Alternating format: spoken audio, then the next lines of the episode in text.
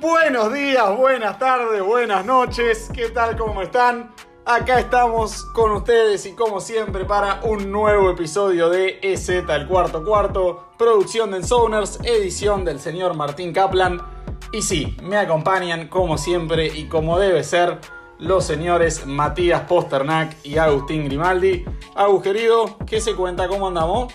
Hola Lucho, hola Mati, la verdad que muy contento de estar acá, una, una nueva edición del programa, la verdad que con bastantes ganas de, hablar de las pocas franquicias que nos quedan ya de cara al, próximo draft que se nos viene, ya es inminente la llegada y con muchas ganas. Mati, buen hombre, ¿cómo anda usted? Buenas muchachos, ¿cómo les va? Contento porque sí, como dijo Agus, estamos cada día más cerca del draft y bueno, de muchas ganas de seguir con esto, este ciclo de análisis de cada equipo de la liga. Así es. Eh, bueno, se, acerca el draft en efecto, así que les voy a recordar que si quieren saber absolutamente todo sobre el draft y sobre todos los prospects más destacados que vamos a tener, vayan a escuchar nuestro podcast EZ College. Y bueno, ya que estoy, síganos en Twitter, arroba en en Facebook e Instagram en Soners.k y visiten nuestros canales de YouTube y de Twitch en Ensoners. Así que muchachos, como bien dijeron, nos quedan muy pocos equipos. Vamos a hacer dos episodios más de acá al draft. Y el día de hoy nos toca hablar de tres equipos de la conferencia nacional. Vikings, 49ers y Chicago Bears. Así que, bien, si les parece, sin más que agregar, vamos a arrancar a hablar sobre estos equipos. Y Mati, ¿querés arrancar vos con el tuyo nos tenías preparado? Perfecto, entonces vamos un poquito a hablar de estos 49ers que bueno, como ya sabemos, están en una de las divisiones más difíciles de la liga. Ustedes lo saben mejor que nadie porque tanto Arizona como Seattle y Los Ángeles Rams son equipos muy fuertes. Pero me imagino que San Francisco llega cargado de ilusión este, este año porque recupera todas las bajas que tuvo por lesión la temporada pasada. Mucha irregularidad justamente por ese tema, que los jugadores no se podían mantener sanos. Este, Nick por ejemplo, George Kittle, Jimmy Garoppolo, y así si nos ponemos a contar, hay una infinidad de jugadores, pero bueno, se espera que en este, en este 2021 puedan mantener un núcleo sano y a partir de ahí intentar volver a ser ese equipo dominante que llegó a jugar el Super Bowl contra Kansas en, la temporada 2019-2020.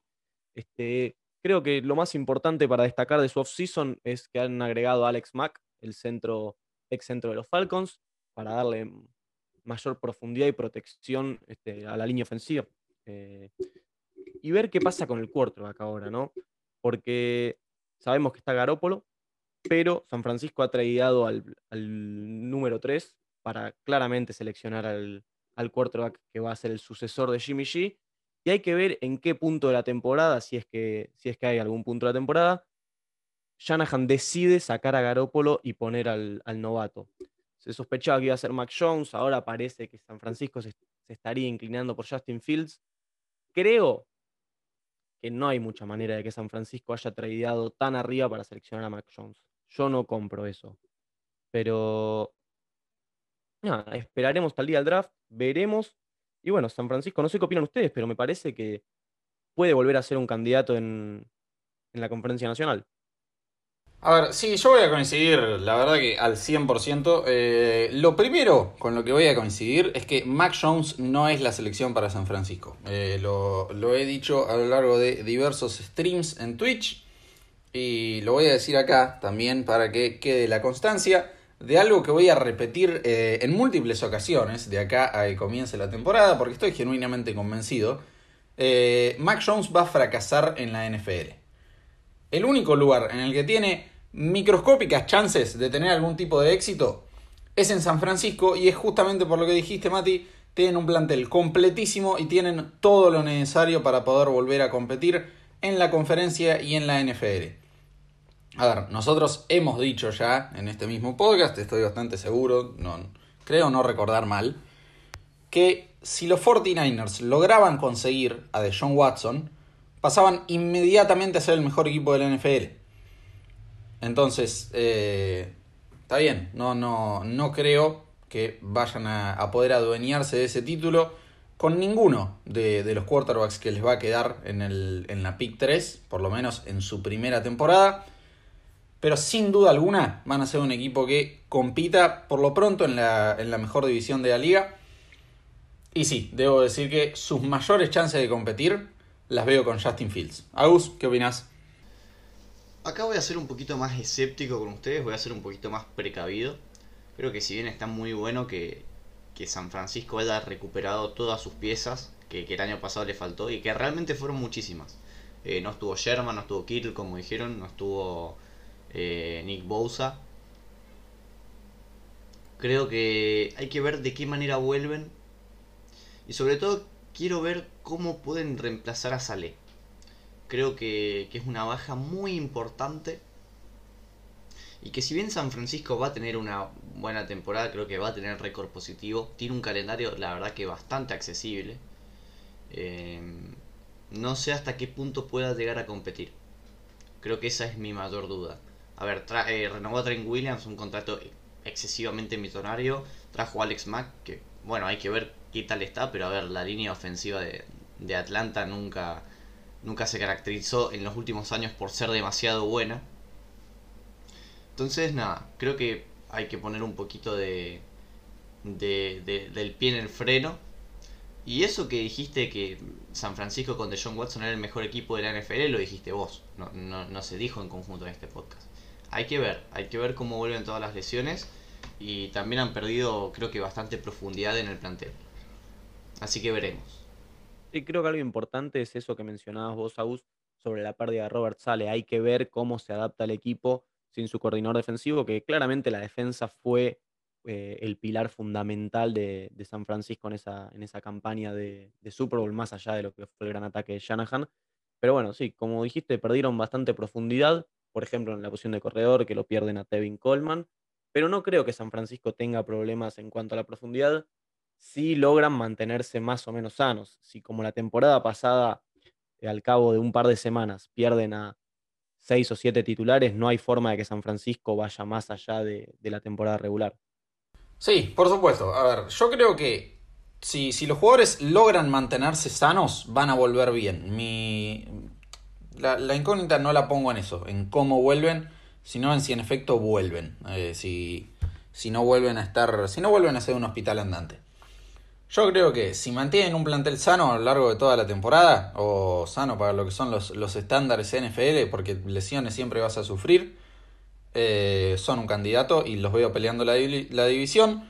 Pero si les parece, pongámosle números a, a, estas predicciones. San Francisco tiene un calendario, la verdad que algo simple, algo fácil. Se enfrentan a el norte de la Nacional, al sur de la Americana, bueno, obviamente al, al oeste de la Nacional. Y después van a tener a eh, Cincinnati en este partido regalado número 17 Filadelfia, Detroit y Atlanta Falcons. Eh, sí, la verdad que todos los que no vienen incorporados con, con cruces divisionales eh, son victorias garantizadas, diría yo. Y, el norte de la Nacional también invita a soñar con varias victorias. Si, si le ganas a Green Bay, metes el sweep. Así que me lo vengo a jugar por un 11-6 para San Francisco. Eh, espero que, que, sea un poquito menos, pero definitivamente, aún siendo lo, lo más optimista posible que, que, pueda ser como hincha de Seattle, debo decir que van a estar arriba de, de punto 500, van a tener récord ganador. Sí, la, la, lamentablemente sí tengo que coincidir con vos. Eh, no hay manera de que San Francisco, con el calendario que tiene, y por más que por ahí no tenga sus mayores figuras, eh, no logre tener un récord arriba de 500. Tenés equipos como Falcons, como Jaguars, como Detroit, Bengals, partidos que realmente están casi regalados, como dijiste vos. Y... Sí, a ver, creo que un 10-7 eh, va a ser el, el récord. Hay que ver de qué manera juega Garópolo y si juega un, un coreback quizás novato, quizás pueden llegar a perder algún que otro partido, que por ahí tendrían más chances de ganar. Pero sí, a ver, no creo, creo que el, el piso son nueve victorias y bueno, como demasiado 11 como para ir cerrando. Sí, yo estoy bastante de acuerdo con ustedes en que el calendario de San Francisco, por lo menos así mirándolo, parece bastante accesible, tiene como seis o siete victorias que, por el plantel que tiene, por su técnico, por lo que conocemos de este equipo, deberían estar garantizadas. Pero bueno, creo que la temporada de San Francisco va a terminar cayendo en los partidos divisionales, como dije, tanto con Seattle como con Arizona. Creo que es la clave de esta división, que para mí igual se la llevan los Rams, pero sí, no tengo duda de que San Francisco va a estar por encima de 500 y va a estar 10-7, 11-6, como dijeron ustedes. Agus, perdón, antes de pasar a hablar del siguiente equipo, eh, sobre eso que decías de vamos a ver cómo juega Garópolo y si ponen al, quarterback rookie que draften.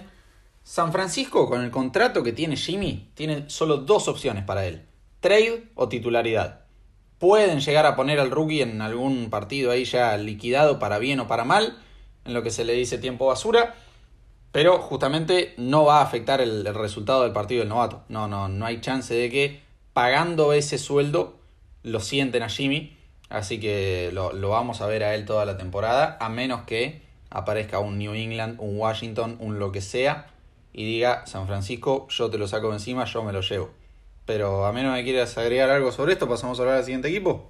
No, sí, a ver, me parece que eh, hemos visto en la NFL que por más contratos que se paguen, hay veces donde eh, también el rendimiento te va a pesar. Eh, pasó con Carson Wentz, Filadelfia le había dado un contrato realmente millonario y lo cambiaron a Indianapolis porque porque no iba a jugar, no iba a jugar, el titular iba a ser Jalen, eh, Hurts. Entonces, me parece que que si Garoppolo está mal, y a ver, yo creo que va a ser Fields. Sería una estupidez haber subido tantos puestos por Mac Jones. Quizás Trey Lance, eh, pero entre esos dos no, no hay otra opción creo que si Garoppolo juega mal, eh, no hay dudas que el, que el titular de cara al final de la temporada va a terminar siendo el novato. Muchachos, antes de pasar al, próximo equipo, ya como bueno, San Francisco es el último equipo de su división, les pregunto, ¿cómo ven a sus equipos terminando en esta división?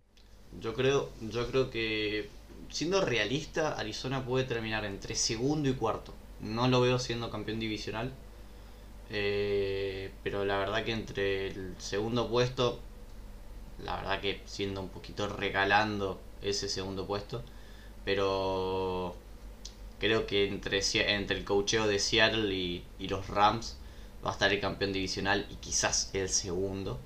Creo que, que Arizona va a estar tercero.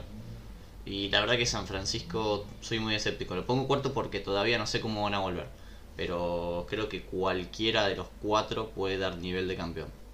Coincido en que cualquiera está para campeón. Eh, lo único que aseguro es que Seattle no está para último.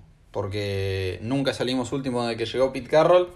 Hoy no es el año. Eh, somos los campeones defensores. Y quieran o no, somos mejores que el año pasado. Tenemos mejor plantel que el año pasado.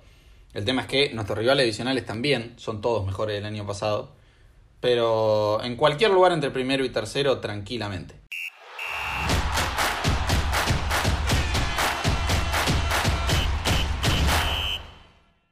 Pasemos entonces a hablar del siguiente equipo. Nos toca hablar de los Minnesota Vikings y de esto se va a encargar Agustín Grimaldi. Sí, Lucho, bueno, te voy a contar un poquito lo que fue la free agency de, Minnesota un equipo de los Vikings que se dedicó más que nada a renovar su defensa. Y renovar te lo digo entre muchas comillas porque trajeron varios veteranos un poquito pasados de su prime, como lo son por ejemplo Patrick Peterson. Eh, trajeron también al safety de Dallas, eh, Shaver Woods, trajeron a Mackenzie Alexander, trajeron a Dalvin Tomlinson. Creo que una firma que eh, puede llegar a dar que hablar. Creo que Minnesota más que nada el año pasado no le faltó talento, sino que le faltó. Le faltó primero que nada un buen juego de Kirk Cousins. Tuvo, un, tuvo un año realmente muy malo. Y creo que mm, de por sí a Minnesota le, le faltó. Le faltó generar buen juego. No, no, creo que haya estado mal en cuanto a talento. De hecho, venía de jugar eh, playoff. Había hecho un digno partido con San Francisco a mi opinión. Le habían vuelto a ganar a New Orleans en lo que ya parece ser una paternidad, la verdad que bastante abusiva. Y se cayeron desde el principio de la temporada, no pudieron repuntar, arrancaron creo que 0-5 si no me acuerdo, si no me acuerdo mal. Y creo que este año va a ser un año de transición, sobre todo por porque trajeron jugadores que quizás no le van a dar ese salto de calidad que, por ahí sí se los podrían haber dado otros. ¿Qué sé yo? Patrick Peterson, eh, si va a jugar de cornerback 1, la va a pasar muy mal, como la pasó en Arizona el año pasado. Eh, Mackenzie Alexander, no sé qué, qué, nivel me puede llegar a dar. Shaver Woods, lo mismo. Eh, a ver, creo que, como lo dije recién, la única firma buena que, que la veo es Dalvin Tomlinson. Y nada, veremos qué tal se desarrolla Minnesota, pero creo que se viene un año muy cerca de, lo que es, qué es eso, el 8-9, el 7-10, más o menos. Sí, a ver, eh, debo coincidir bastante con vos. Eh, Minnesota ya fue un equipo bastante flojo la temporada pasada, con una defensa que dejaba bastante que desear y, y una ofensiva, sí, también tal vez por debajo de su potencial, podríamos decir. Eh, me parece que, tiene más nombre que rendimiento. Vamos a ver si, si Justin Jefferson pega un, gran salto de calidad. Y. O bueno, no sé, tal vez sea Adam Thielen el que tiene que pegar ese salto de calidad y consolidarse como la mejor dupla de, de wide receivers de la liga, como sabemos que, que tienen el talento de ser. Pero. A ver, este equipo, repito, fue malo la temporada pasada, como bien explicaste, Agus, no hicieron demasiado para cambiar eso. Y sigo sin confiar en Kirk Cousins. Así que sí, me, voy a tener que, apegar a tu predicción y jugármela también con un 7-10, 8-9. Pero muy, muy difícil que, los pueda ver arriba de, de punto 500 con récord ganador. Yo creo que la única forma en la que Minnesota puede ser un equipo de playoffs es si Dalvin Cook tiene una temporada fuera de serie. sabemos que es uno de los mejores corredores de la liga, de eso no hay dudas, pero me parece que para que este equipo ande en serio y vaya a playoffs y sea una amenaza, Dalvin Cook tiene que jugar mucho mejor de lo que lo hizo la temporada pasada, cosa que no sé cuán posible es, porque el resto del equipo me parece que es muy irregular. Yo me acuerdo la temporada pasada, Minnesota se estaba recuperando de ese récord de unos 5 que dijiste y de repente pierden un partido inexplicable contra los Dallas Cowboys. Este, me parece que eso, eso es un poco lo que pasa con Minnesota. Tiene buenos jugadores, sí, pero tienen algunos jugadores que les falta como un golpe de horno. Kirk Cousins es un quarterback average, digamos, no, no, es, no es alguien que te va a ganar los partidos. Y de repente, sí, algún partido te lo pierde. Entonces, Creo que eso es lo que le está faltando a Minnesota, un poquito más de jugadores que realmente hagan la diferencia, porque fuera de eso tiene, tiene algo de talento en el equipo, este, su división sacando a Green Bay no es tan fuerte, entonces, sí, yo concuerdo con ustedes en que el equipo es, un equipo mitad de tabla, es un equipo 8-9 o 9-8. Sí, sí, coincido, porque a ver, eh, permítanme recordar el calendario, van contra el norte de la NFC, el norte de la AFC, el oeste de la Nacional, y después Cowboys, Panthers y Chargers. Me parece que de esos tres últimos, podés bien ganar los tres como podés perder los tres. Contra el oeste de la NFC perdés los cuatro. Contra el norte de la AFC perdés por lo menos tres. No, no. Si me decís que pierden contra Cincinnati, la verdad no, no, me vuelvo loco, no, no, me parece algo imposible. Y contra su división, ¿qué sacan? Tres victorias, cuatro ni a palos. Entonces, Sí, sí, sí, un, equipo que realmente da bastante poco para ilusionarse, me parece. Veamos si, la pueden romper en el draft. Pues de otra manera, repito, me cuesta muchísimo verlos con récord ganador esta temporada.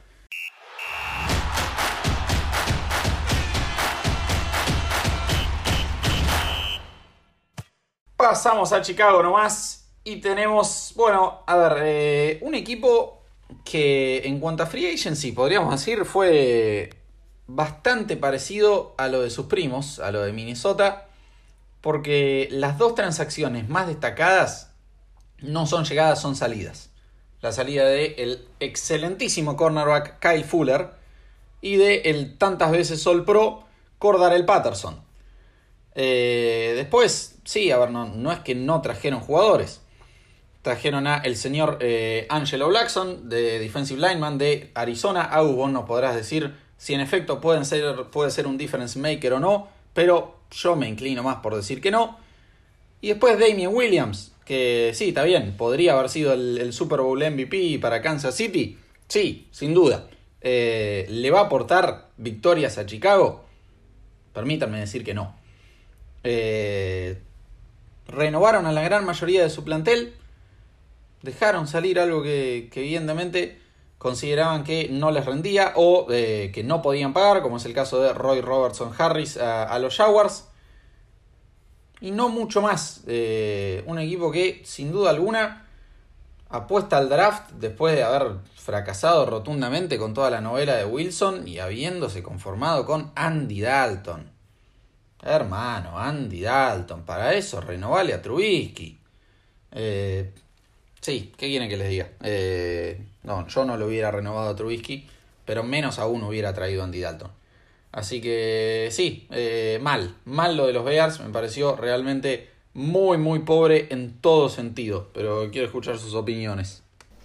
Lo mío cortito, el dolor de ojos que va a volver a hacer ver a Chicago, por lo menos en, ataque este año, va a ser increíble. Creo que me acuerdo Allen Robinson cuando, cuando le firman el franchise tag que realmente estaba muy en desacuerdo y sí, totalmente de acuerdo con vos Robinson. Realmente jugar en Chicago debe ser horrible, por lo menos en la parte ofensiva. Explícame en qué momento pasás de ofrecer tres primeras rondas, dos titulares y una tercera por Russell Wilson y te terminás conformando con Andy Dalton. La verdad que no sé qué pasó en el medio, pero es... O sea, es una baja de talento realmente abismal. Entonces creo que, Chicago va a volver a tener una defensa muy buena. Eh, no sé si va a ser tan dominante como la, la del año pasado. Y a ver, si bien las defensas ayudan muchísimo, eh, con un ataque muy pobre realmente no puedes hacer mucho. O sea, si vos permitís 20 puntos por partido, lo cual es increíble, pero después tu ataque te hace 15, estamos complicados. Y no lo veo a Chicago con, capacidad ofensiva de poder eh, desplegar un buen ataque. Yo estoy casi enojado con Chicago, porque si el año pasado con Trubisky fueron un equipo de playoffs, mostraron que lo único que les faltaba para ser un contendiente al título era un mariscal. Y sí, bueno, quisieron tirar la, casa por la ventana por Russell Wilson y no lo consiguieron. Y después, como dijeron ustedes, se conforman con Andy Dalton. En Cincinnati fue bastante decente, pero bueno, nunca dio el paso para, hacer, eh, para llegar al próximo nivel. En Dallas no demostró nada y no creo que sea el quarterback que te va a guiar a un campeonato. Como dice Agus, creo que la defensa va a seguir siendo muy buena, no va a ser tan dominante como el año pasado, pero los va a seguir poniendo en partido siempre, les va a dar opciones de ganar. Y creo que parte de la temporada de Chicago va a tener que ver con cómo esté su juego terrestre, con cómo estén David Montgomery, bueno, y Demian Williams, decías, decías Lucho que lo, trajeron ahora. Este, Montgomery terminó jugando muy bien el año pasado y si puede mantener ese nivel, creo que Chicago puede volver a meterse en playoffs, tiene con qué, pero no, no creo que le dé para, para llegar muy lejos.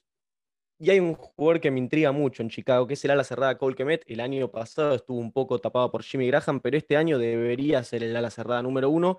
Y me gustaría que demuestre que, está a la altura de lo que se espera de un ala cerrada titular. Sí, eh, a ver, Mati, me, voy a sumar bastante a lo tuyo. Eh, debo, debo decir que sí, que lo mío se acerca también bastante al enojo con Chicago.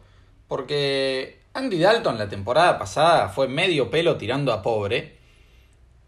Y, y en Dallas definitivamente no tenía peores armas que las que va a tener ahora en Chicago. Tal vez no tenía mejores, pero no eran peores. Eh, a ver, permítanme recordarles las, las transacciones que tuvo Chicago en la posición de wide receiver en, en esta offseason. Franchise tag a Allen Robinson, bien obvio, o sea, no, no podía ser de otra manera renovar a Reggie Davis, dejar ir a Cordarel Patterson, dejar ir a DeAndre Carter y eh, estamos en suspenso con Dwayne Harris. Eso es todo lo que hizo Chicago en cuanto a wide receiver en esta free agency. Eso no soluciona absolutamente nada. Así que esta ofensiva va a ser igual o peor que el año pasado. Me extrañaría que sea de otra manera. Entonces, sí, hermano. Eh, a Chicago lo veo muy complicado. Eh, tienen el, mismo calendario de los Vikings, obviamente. Norte de la Nacional, eh, norte de la Americana, oeste de la Nacional. Y después Giants, Tampa Bay y Raiders. Tranquilamente pierden con Giants, van a perder con Tampa Bay. No, no van a volver a dar la sorpresa. No le van a volver a ganar a Tampa Bay. y, y Raiders. Eh, complicadísimo, complicadísimo. Me la voy a jugar, sí, dije Minnesota 8-9, 7-10. Chicago 7-10, sí, no, no, no me animo a decir 8-9, tampoco me animo a decir 6-11, eh, 7-10. Coincido, Lucho. Eh, complicado para el Chicago. No voy a decir mucho más.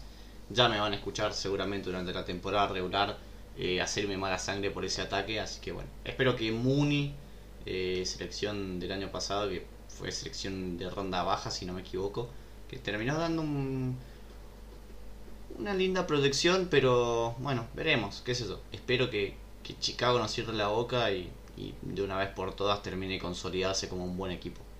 Para mí el récord va a ser muy parecido a lo que di en Minnesota, que es 8-9 o 9-8, y me parece que mucho va a tener que ver ahí los partidos entre sí. Pero creo que Chicago tiene una chance de ir a playoffs. Como dije antes, no va a avanzar mucho si es que llega a clasificar. Sí, eh, lo que sí me, me, emociona mucho y me genera mucho entusiasmo respecto a Chicago es hablar de David Montgomery en la próxima temporada de Z Fantasy, un favorito de la casa y que seguramente vuelva a tener una destacada temporada, pero solo en eso, solo en Fantasy, su equipo va a ser agua por todos lados. Así que, muchachos, unas últimas palabras, una despedida antes de retirarnos, algo que quieran agregar. Sigo esperando un trade por Minshew de Chicago, pero la verdad que, que se quede en Jacksonville, para ir a ese nefasto equipo que se quede en Jacksonville.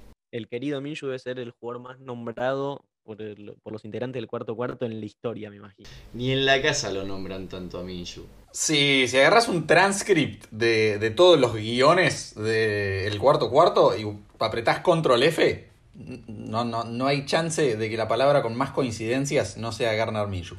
Y, y con justa razón, con justa razón. Ojo que Colt McCoy está, está en la lucha, eh, vale. Pistolita McCoy. Pistolita McCoy. Eh, déjame joder. Bueno, eh, muchachos, ha sido realmente un placer compartir un nuevo episodio con ustedes.